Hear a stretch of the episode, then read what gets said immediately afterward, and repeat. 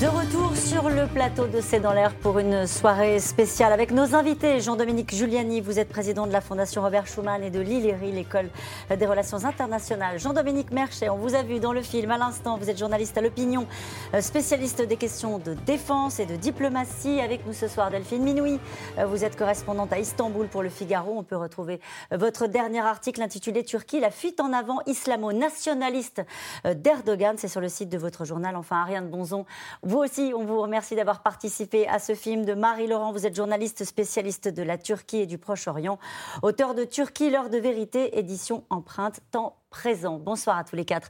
Merci de participer à ce C'est dans l'air en direct. Je vous proposerai un autre extrait de l'interview euh, que le président de la République nous a accordé à la veille du Conseil européen. Et puis nous donnerons la parole au nouvel ambassadeur de Turquie en France. Vous verrez, il a une autre vision euh, des relations naturellement avec l'Europe. Peut-être pour commencer, Jean-Dominique Giuliani, qu'est-ce que vous retenez euh, de l'interview que nous a accordé le président de la République? Je vous pose la question et en même temps je vous oriente un peu. Vous allez voir, me dire si vous êtes d'accord avec ça lorsqu'il parle, ça paraît assez fort quand même comme euh, attaque de la part du président de la République, il parle de la menace d'ingérence turque lors de la prochaine présidentielle. C'est incontestable. Euh, c'est encore plus flagrant en Allemagne, où il y a 3,5 millions de Turcs et où on sent les autorités absolument paralysées à l'idée d'avoir un langage un peu plus ferme à l'égard euh, de la Turquie. Et je sais que dans la relation franco-allemande, c'est un sujet difficile, parce que les responsables euh, allemands sont inquiets à l'idée d'avoir des mouvements dans la population et l'affichent carrément en disant, écoutez, on préfère ne pas avoir d'ennui euh, ce qui n'est pas une réaction typiquement française, dirons-nous. Mhm. Y compris sur le processus électoral pour les Allemands, parce que c'est ça ce que dit euh, le président de la République. Il dit clairement, pour les prochaines élections, ils vont essayer de peser sur le scrutin. Oui, bien sûr. Il y a des, des, élus allemands au Bundestag, il y a des élus allemands dans les Länder, il y a des joueurs de football célèbres qui sont turcs et qui portent des noms turcs. Donc euh, il y a en Allemagne beaucoup plus de, de facilité pour accepter une communautarisation, n'est-ce pas? À Berlin, il y a un quartier turc très important dans lequel euh, tout le monde ne rentre pas selon les heures du jour. Et il y a donc euh, euh, un vrai poids de la communauté turque en Allemagne qui d'ailleurs fait réagir les voisins. Par exemple, les Autrichiens sont extrêmement hostiles à, et tiennent un discours très dur parce qu'ils voient leurs voisins allemands, en revanche, comment dirais-je, être beaucoup plus pacifiques. Jean-Dominique Merchet, est-ce que vous entendez dans cette interview du président de la République à l'égard de la Turquie.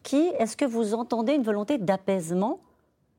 Pas vraiment. Pas vraiment. Alors certes, il a eu des paroles euh, euh, d'ouverture. Euh, il a d'ailleurs parlé au, président Erdogan, mais globalement, quand même, la, la ligne française, la politique française d'Emmanuel Macron est, une politique très dure à l'égard de, la Turquie, une politique de confrontation à l'égard de la Turquie.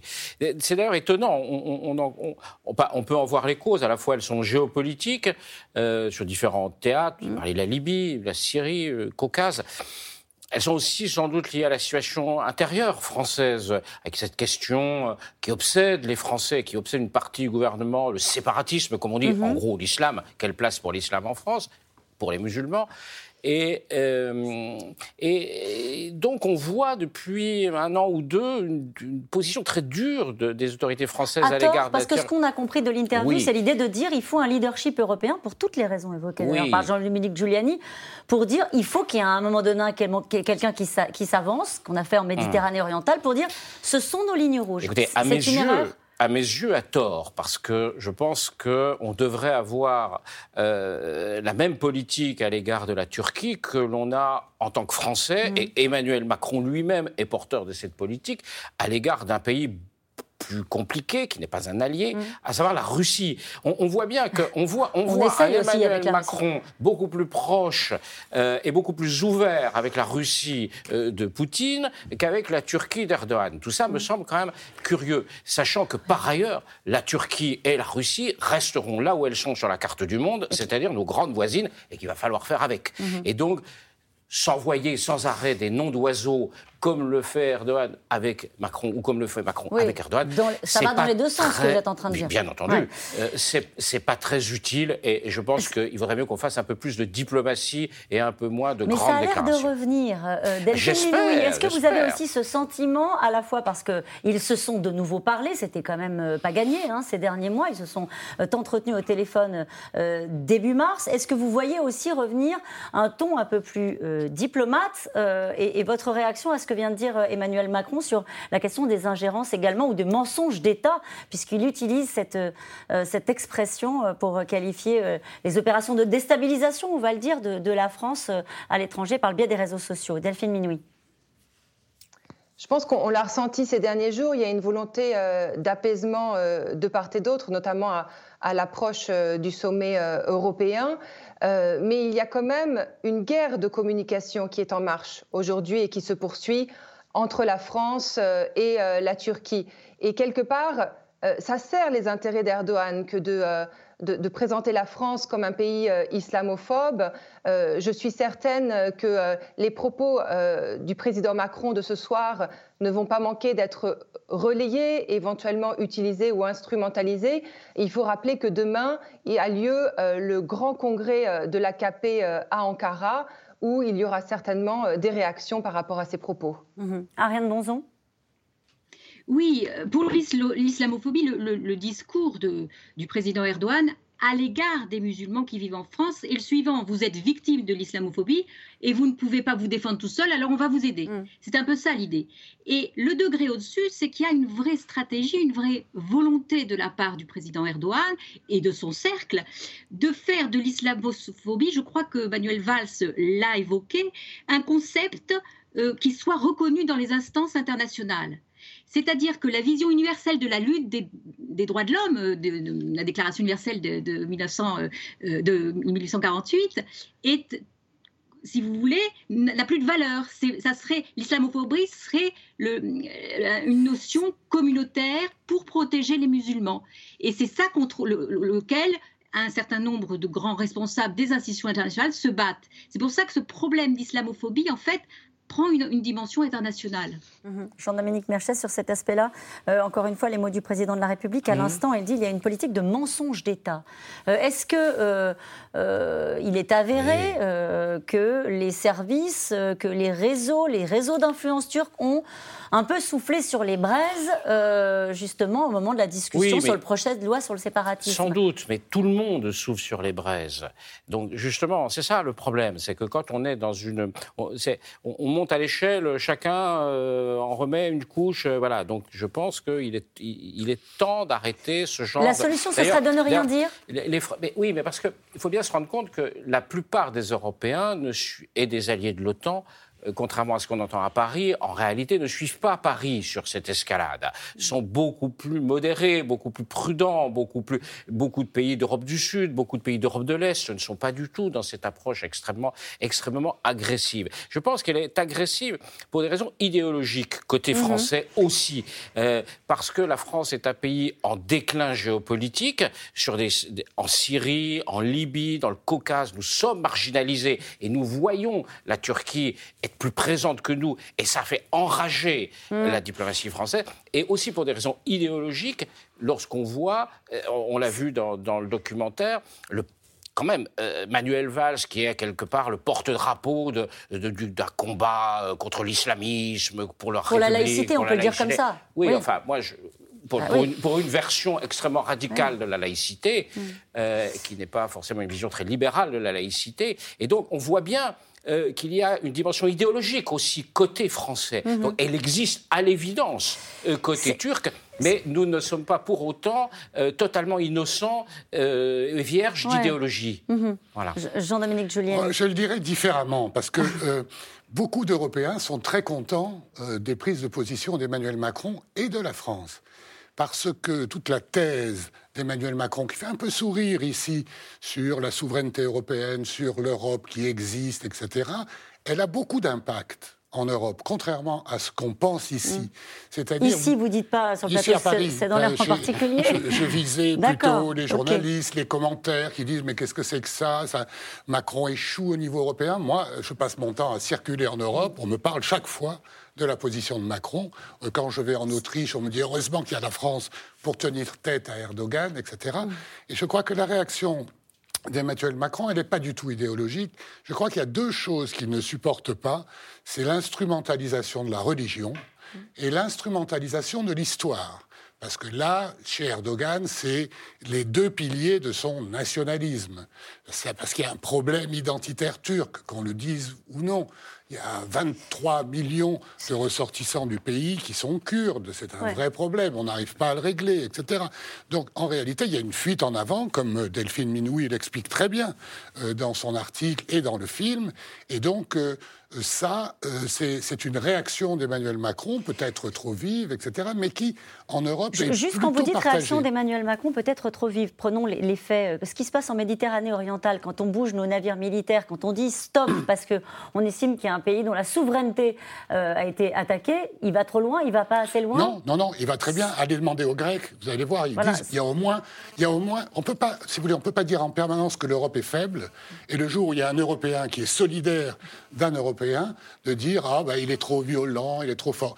Pour les Grecs, heureusement qu'il y a la France parce qu'au moins on fait quelque chose, même si ce sont des gesticulations, parce qu'en face, ce sont aussi des gesticulations. Et il y a un problème, c'est que euh, M. Erdogan est aussi attentif au fait que les sanctions européennes, on, en parlera, Et on va en parler justement à l'instant. Je vous propose d'écouter un autre extrait de cette interview que nous a accordé euh, le chef de l'État à la veille du Conseil européen en fin de semaine.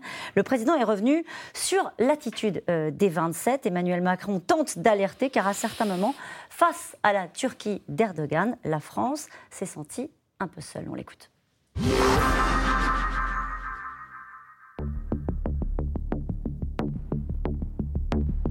Beaucoup de tensions et de sujets de désaccord se sont installés sur des questions géopolitiques, la Syrie, la Libye, la Méditerranée orientale. Ensuite, à l'été 2020, euh, des actes unilatéraux turcs face à Chypre ou à la Grèce ont encore tendu les choses. C'est à la suite d'ailleurs de ces derniers que nous avions eu un échange pour essayer de pacifier les choses, parce que la France avait été la seule, il faut bien le dire, à être clairement du côté de la Grèce et de Chypre. Moi, je pense que l'une des situations les plus graves, c'est ce qui se passe en Libye. Vous l'avez dit, malgré euh, la conférence qu'on avait tenue à Berlin, Turquie n'a pas tenu sa parole, elle a envoyé des combattants étrangers, elle a envoyé son armée. Moi, je mets beaucoup de pression pour qu'on ait maintenant un retrait, parce qu'il doit y avoir un processus politique en Libye. Donc, qu'est-ce qu'on doit faire face à ça? Ne rien laisser passer, agir au éclair, au niveau national, européen et dans le cadre de l'OTAN, et responsabiliser nos partenaires qui, je crois, n'ont pas compris que la Turquie de, 2021 n'est pas la Turquie de 2015. Et quand je dis la Turquie, je veux être ici très clair, c'est dirigeants. Vous avez plusieurs pays euh, d'Europe où les, binationaux, euh, euh, les, ressortissants d'origine turque, voire les Turcs, sont très implantés et qui, qui, pèsent sur les opinions publiques. L'Allemagne en fait partie. Nous avons nous-mêmes plusieurs centaines de milliers de, binationaux, français d'origine turque, qui ont toute leur place en France, qui réussissent en France, qui s'intègrent, se sont intégrés ou veulent s'intégrer, et que nous devons pleinement respecter. Donc il ne faut pas non plus donner le sentiment que l'Union européenne a un problème avec la Turquie. Ce serait faux. Nous avons un problème avec des choix géopolitiques qui menacent notre sécurité ou nos choix de civilisation. Quand la souveraineté ou les intérêts d'un État membre de l'Union européenne sont attaqués, nous ne devons pas l'accepter. Quand nos choix de sécurité sont menacés, nous ne devons pas l'accepter quand on réduit l'efficacité de la guerre contre Daesh en Syrie. Mm. C'est inacceptable. Parce que c'est en Syrie que se sont préparés les attentats de 2015 que la France a subis. Quand on aide des groupes extrêmes en Libye, quand on aide les routes migratoires éminemment dangereuses, nous avons eu aussi à le vivre dans notre chair, on joue un jeu qui n'est pas compatible avec la souveraineté européenne et avec les intérêts de l'Europe et de la France. Quand on a une géopolitique qui se brouille en quelque sorte par rapport à l'OTAN, ça n'est plus possible. Et donc, moi, je suis pour au maximum toujours garder le contact avec la Turquie, parce que c'est un grand pays, une grande civilisation, un grand peuple, parce que nous avons besoin de ce partenariat sur les sujets de migration et de sécurité, mais en étant intraitable sur les sujets de désaccord. Intraitable sur les sujets de désaccord, dit Emmanuel Macron, mais garder le contact. Jean-Dominique Merchet, en réalité, sur les sujets de fond, les sujets essentiels comme la lutte contre le terrorisme, on a toujours gardé le contact. Oui, la lutte contre le terrorisme, euh, c'est certainement le sujet sur lequel la relation est la meilleure entre la Turquie et la France. En gros, euh, les Turcs et les services turcs, et la police turque et la justice turque travaillent avec la, justice avec la police française. Les, les gens qui sont arrêtés, soit dans le nord de la Syrie, ou officiellement en Turquie sont effectivement systématiquement renvoyés en France. Et on doit ça euh, au ministre de l'Intérieur qui était Bernard Cazeneuve, qui a réussi un protocole euh, d'accord. Voilà. L'autre sujet sur lequel on continue à travailler avec la Turquie, les Européens, c'est évidemment le sujet de la migration. Euh, et parce que, évidemment, nous avons totalement sous-traité le dossier aux Turcs et pour qu'ils gardent les réfugiés chez eux, 3 millions quand même. Et donc, effectivement, sur ce dossier aussi, il y, y, a un dialogue. Cette question qui nous est posée ce soir, comment peuvent évoluer les relations entre Macron et Erdogan dans un tel contexte Delphine Minoui. Ben, je pense que euh, la France, euh, tout comme l'Europe, est plus ou moins euh, déconcertée en ce moment par rapport à une Turquie qui, qui souffle le chaud et le froid, parce qu'on l'a bien vu, il y a une volonté d'apaisement qui s'est mise en place mais il y a encore beaucoup de, contentieux qui existent. On a parlé de la Syrie, de la Libye, il y a également la Grèce, la question chypriote, la question de la Méditerranée orientale. Et puis il y a, un point euh, qui, se crispe vraiment, je pense, entre les deux pays, c'est aussi la question des, droits de l'homme. La France a pris note euh, ces derniers jours euh, d'une progression de cette dégradation, puisque la semaine dernière, il a été demandé qu'un que le, parti politique d'opposition pro-kurde HDP euh, soit interdit. Euh, samedi, euh, les, femmes à Istanbul se sont réveillées en apprenant que la Turquie se retirait de cette convention d'Istanbul, qui est un traité international qui visait à lutter contre la, violence conjugale. donc la situation, elle est, très, elle est très critique à, l'heure actuelle. Et, on le voit à l'approche même du, du sommet européen.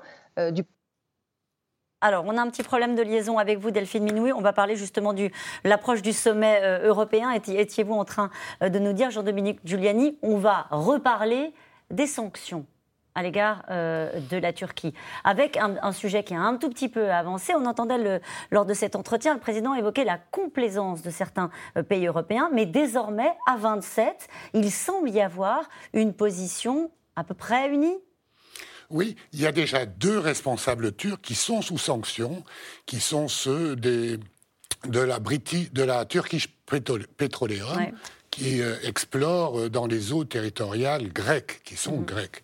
Et donc, euh, la perspective d'avoir d'autres sanctions serait une très mauvaise nouvelle pour la Turquie, puisque contrairement à ce qu'on pense, il ne s'agit pas seulement d'interdire de voyager, de geler les avoirs de gens qui ne voyagent pas, il s'agit aussi d'interdire les banques européennes ou les entreprises européennes de travailler, par exemple, avec la Turquie mmh. Petroleum. Et ça, ça serait une mauvaise nouvelle pour tout le monde d'ailleurs, mais aussi pour la Turquie. Ça veut dire à rien de bonzon qu'on les redoute, les sanctions qui pourraient être des sanctions euh, européennes, on les redoute en Turquie?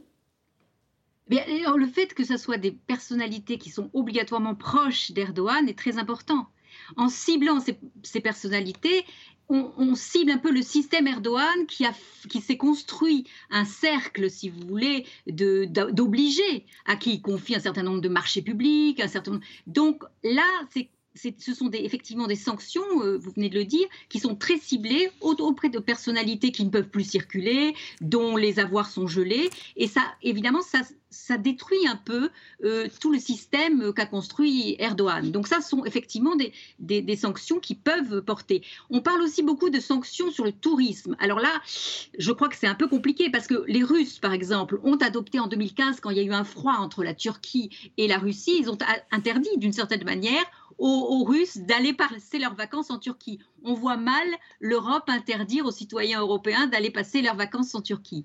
La dernière chose dont on parle un peu, c'est l'idée de suspendre la Turquie du Conseil de l'Europe. Et ça aurait une valeur très symbolique et importante parce que la Turquie est un membre fondateur de ce Conseil de l'Europe. Et le Conseil de l'Europe, ce n'est pas l'Union européenne avec laquelle euh, les relations entre Turquie et Union européenne sont compliquées, pleines de nœuds, pleines de contradictions. Le, Conseil de l'Europe, c'est 47 pays. Et là, si la Turquie devait... 49. pays, pardon, excusez-moi, vous avez raison. Et, et là, si on suspendait la Turquie du Conseil de l'Europe, en particulier suite à la décision elle-même qu'elle vient de prendre par un décret du président de se retirer de la Convention d'Istanbul, la Convention sur la protection des violences de femmes, ça serait très fort et sans doute ça serait assez mal vécu par une partie de la population turque, mais, qui, mais identifié aux fautes aussi d'Erdogan. Alors je vous propose euh, pour l'instant euh, d'écouter, euh, j'allais dire, la version turque. En tout cas, ce qu'ont dit le nouvel ambassadeur de Turquie en France, il s'appelle Ali Onaner, il a accepté de répondre à nos questions à la veille du Conseil européen. Il n'envisage pas, lui, de nouvelles sanctions, car la Turquie, dit-il, a encore aujourd'hui une volonté de dialogue, propos recueillis par Barbara Steck et Stéphane Lopez.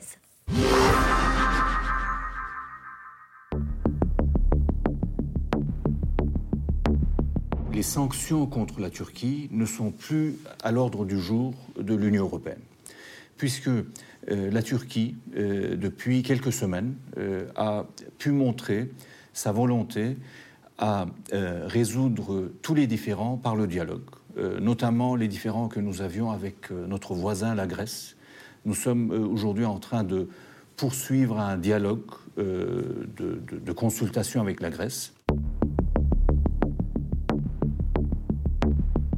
On a accusé, malheureusement, ça nous fait mal au cœur, on a accusé la Turquie de faire un chantage par rapport euh, à la présence de ces migrants en Turquie. Alors que, de notre côté, en Turquie, nous avons plutôt perçu un chantage euh, qui a été exercé par euh, nos partenaires européens, qui nous ont dit je ne te donnerai pas cette somme si tu n'appliques pas à 100% toutes les dispositions de, l'accord de mars 2016, alors que malheureusement, l'Union européenne elle-même n'a pas été capable d'appliquer toutes les dispositions de cet accord. Donc là, on a l'ambassadeur qui dit au fond, c'est une forme de chantage aussi qu'exerce l'Europe avec euh, les, fonds qu'on donne à la Turquie en échange on les donne pas à la Turquie. comme l'a dit tout à l'heure le président. On ne les donne pas à la Turquie, on, les donne au commissariat aux réfugiés, à l'UNICEF pour euh, enseigner aux enfants. Pour, euh, et donc on aide la, Turquie indirectement, mais on ne donne pas d'argent à la Turquie. Et euh, d'ailleurs, elle n'en demande pas. Le ton de l'ambassadeur est une vraie nouveauté, dans la mesure où on sent qu'il y a un espace de dialogue, de raison, en réalité, qui va peut-être permettre d'éviter les sanctions euh, la semaine prochaine et de prendre acte du fait qu'on a euh, une volonté de dialogue de part et d'autre pour apaiser les choses. On a appris cet après-midi que Joe Biden sera l'invité du Conseil euh, européen en visioconférence. Qu'est-ce que ça change, notamment sur la question turque, naturellement? On sait qu'il y avait une proximité de vue entre Donald Trump et Recep Tayyip Erdogan. Il lui a rendu parfois service. Il a même une presque une admiration pour Recep Tayyip Erdogan, euh, Donald Trump. Le ton va un peu changer quand même. Oui, un petit peu, mais euh, je pense que si vous voulez, on l'a vu à l'occasion de la crise égyptienne, où euh, M. Erdogan a soutenu les frères musulmans n'est-ce pas? Et euh, où les Américains n'ont rien dit. Mm. Euh, ils étaient d'ailleurs bien embarrassés. Et en réalité, la Turquie, c'est très important pour les Américains. Leurs bases militaires sont très importantes, y compris les bombes nucléaires qui y sont. En fait, si M. Biden, je crois, va surtout mm. parler de la Chine avec les Européens. oui, la Russie, Et, et, sur, la, sur, la, Turquie, il n'y aura pas de changement de la politique américaine non, parce selon que vous si, euh si, Donald Trump. La, politique américaine, elle est complexe. Donald Trump était, aimait beaucoup Erdogan, il retrouvait un homme fort, voilà, il s'entendait bien avec lui. En revanche, son secrétaire, son secrétaire euh, Pompeo avait eu des phrases extrêmement dures contre la Turquie. Et puis, il y a quand même l'appareil militaire et l'appareil sécuritaire américain qui comptent, pour, le, pour lequel l'alliance avec la Turquie dans le cadre de l'OTAN reste quelque chose de sacré auquel on ne touche pas. Justement, cette question, Jean-Michel Merchet, pardon, je vous coupe, mais c'est pour la bonne cause. Écoutez, pourquoi la Turquie fait-elle encore partie de l'OTAN Mais pourquoi n'en ferait-elle pas partie euh, Parce qu'elle ne respecte pas les règles du jeu Quelles sont les règles du jeu Acheter des, euh, de l'armement russe, par exemple Acheter de l'armement russe. Ça leur a pas plu aux Américains Oui, bien sûr, mais Évidemment, ça ne leur a pas plu. Bah d'ailleurs, les, Américains ont sanctionné euh, les, Turcs en, leur retirant le, contrat de, de l'avion de combat mm. F-35. Mais la Turquie est un membre important. Il faut bien comprendre que dans la région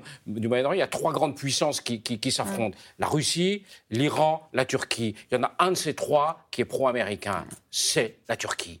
Euh, les deux autres sont des ennemis, des ennemis, ou des adversaires potentiels. Donc les Américains ne vont pas se priver du seul pays qui est lié depuis plus de 50 ans au sein d'une alliance militaire avec l'armée américaine. C'est quelque chose d'essentiel pour les Américains mm. et, pour d'autres Européens sans doute aussi. Donc il faut bien comprendre que on est, on est, nous, on voit ça euh, de notre porte, mais les Américains ont une vision plus globale, plus mondiale.